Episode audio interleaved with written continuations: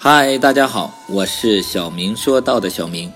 这次我们一起来说到的话题叫做“自己赚了多少钱”。金钱既不是诅咒，也不是罪恶，金钱是祝福人类的。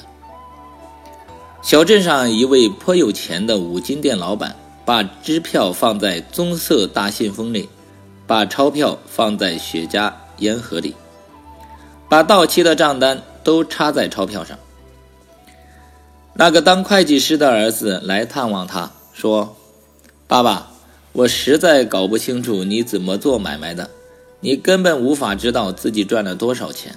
我替你搞一套现代化会计系统好吗？”“不必了，孩子。”老头说，“这一切我心中有数。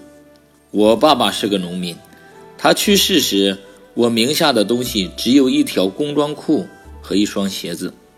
后来我离开农村，跑到城市，辛苦工作，终于开了这家五金店。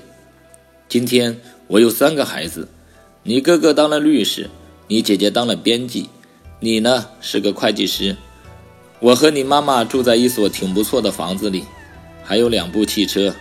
我是这家五金店的老板，而且没有欠人家一分钱。老头停顿了一下，接着说。好了好了，说说我的会计方法吧。把这一切加起来，扣除那条工装裤和那双鞋，剩下的都是利润。生活中，人们常常为钱奔波，渐渐成为了钱的奴隶。